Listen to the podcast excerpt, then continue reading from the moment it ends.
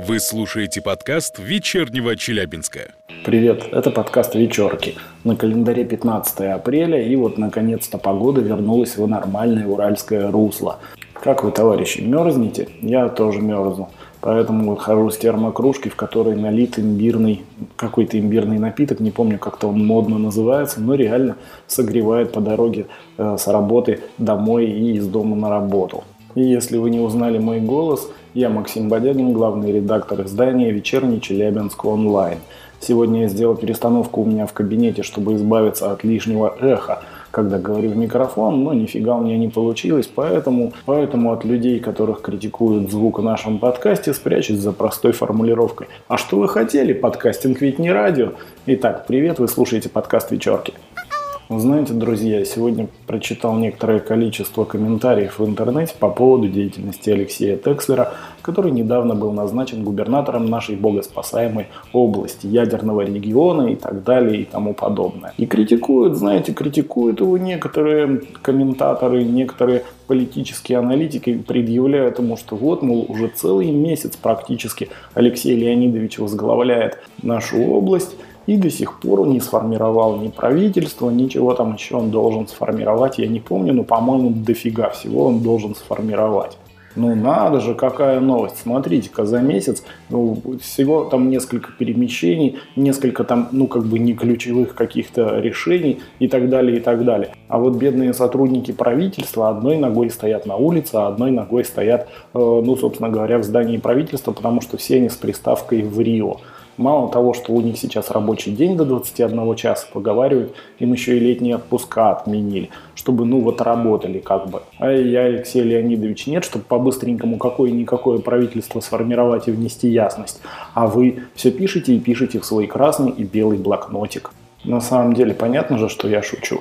А теперь просто давайте абстрагируемся вообще от нашей политической борьбы, всех со всеми, от наших реалий, от нашего политического бомонда, от элит и так далее и тому подобное, и невооруженным глазом посмотрим на все это дело со стороны.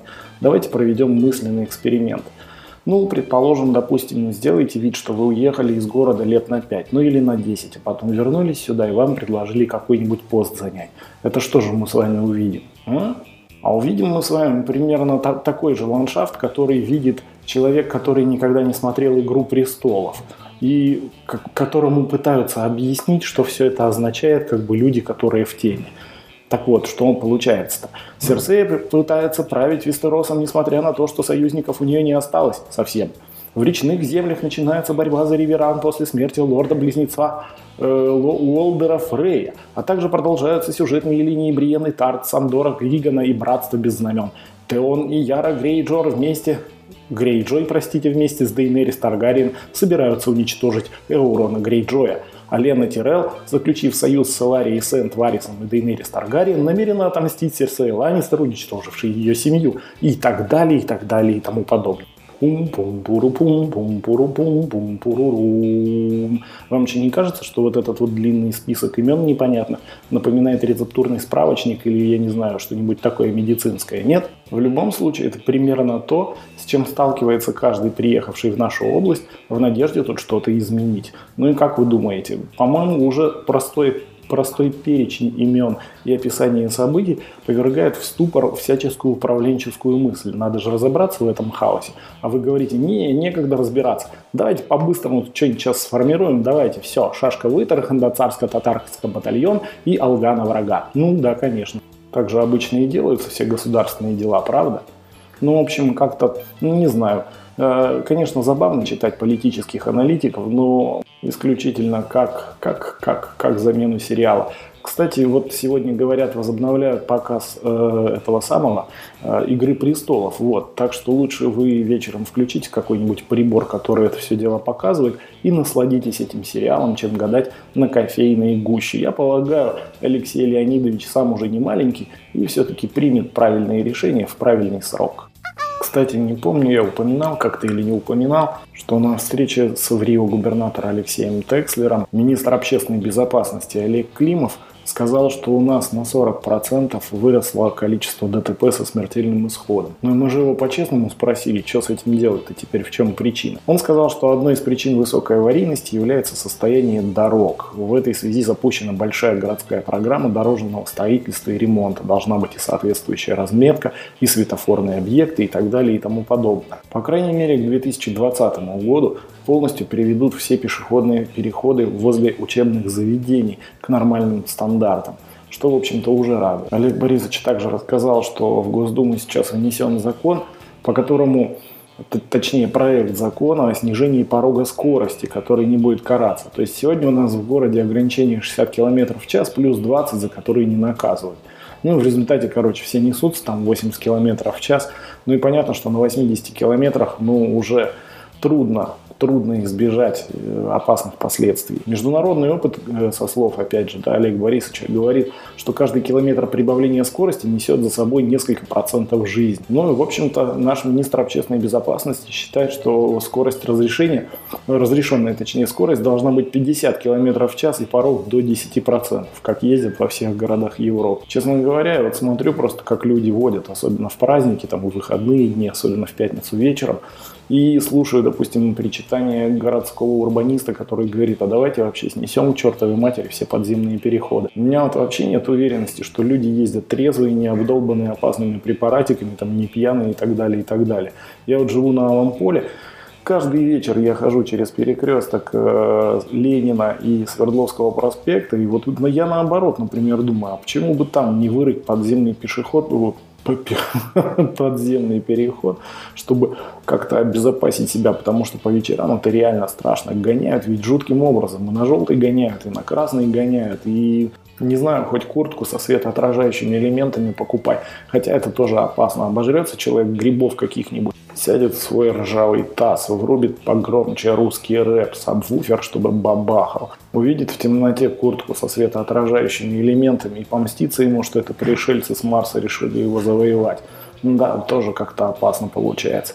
А вот снизить скорость бы неплохо. Да и вообще вся эта затея с безопасностью очень хорошо звучит. Кстати, мы еще господина Климова спросили, что делать, если, допустим, на улице человек упал с сердечным приступом, а ты, ну, не знаешь, как ему помощь оказать. Он говорит, звоните 112. Говорит, я, говорит, проверял, работает стопроцентно. Ну что ж, надеюсь, никому из тех, кто слушает этот подкаст, никогда не придется звонить 112. И давайте как-то вообще беречь себя.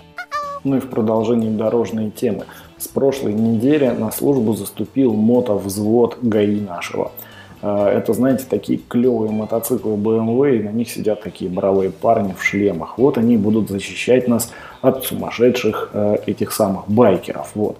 Я помню совершенно дикую историю прошлым летом. Не знаю, помните ли вы, как один байкер разогнался – и, в общем, он через город весь ехал, ехал абы как вообще, где-то по встречке, где-то что-то. На предупреждающие сигналы со стороны ГИБДДшников совершенно не реагировал. И, короче говоря, гнали его аж через свалку и догнали, по-моему, только в районе Лакокраски.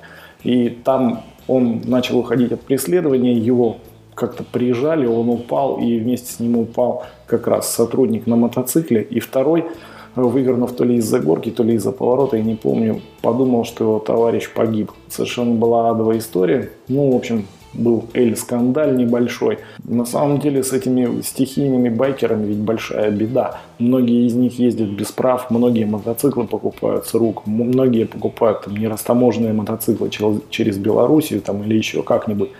И вот летит такой орел, верит, что, не знаю, Харли Дэвидсона поймал за причинное место, и спасения от него никакого нет. Ну, кстати, анекдот вспомнил. Знаете, такие тусуются байкеры на таких нормальных мотоциклах, к ним подходит чувак из такой тусовочки, которая на спортивных мотоциклах. И говорит, байкеры, а чего вы типа с нами, которые на спортах не тусуетесь? Познакомились бы, а то вы как-то даже нас не, не помните. А байкер ему отвечает, а чего вас запоминать-то вы каждую весну новые? Ну, здесь должен был быть закадровый смех такой достаточно интенсивный. Ну да ладно, я сам посмеюсь, поскольку подходящего звука у меня нет. Да. Смех смехом, а старший инспектор отделения дорожного надзора Организации дорожного движения ГИБДД УМВД России по городу Челябинску Роман Хожахметов сказал, что мотоциклы, на которых несут службу наши инспектора, имеют специальную окраску и проблесковые маяки с громкоговорящим устройством. Крутота, правда?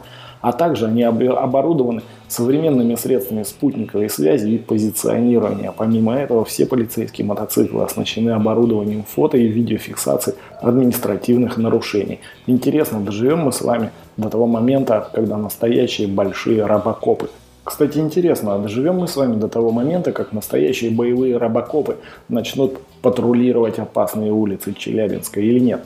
А, хотя, что я говорю, это по мне просто зависть говорит. Я все время смотрю на этот мотоцикл BMW и думаю, блин, так охота покататься. Жалко, что обещал любимой девушке этого не делать. Ну, в смысле, не садиться на мотоцикл. Эх, беда моя беда.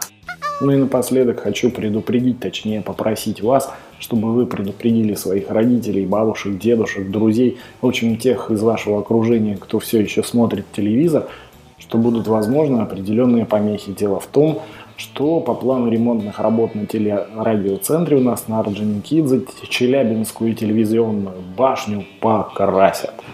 Поэтому жители города предупреждают о возможных помехах в период проведения работ. Кроме того, возможен разлет капель краски на расстоянии до 500 метров. Так что лучше, когда будете гулять по парку Пушкина, смотрите наверх, не летят ли у вас капли краски.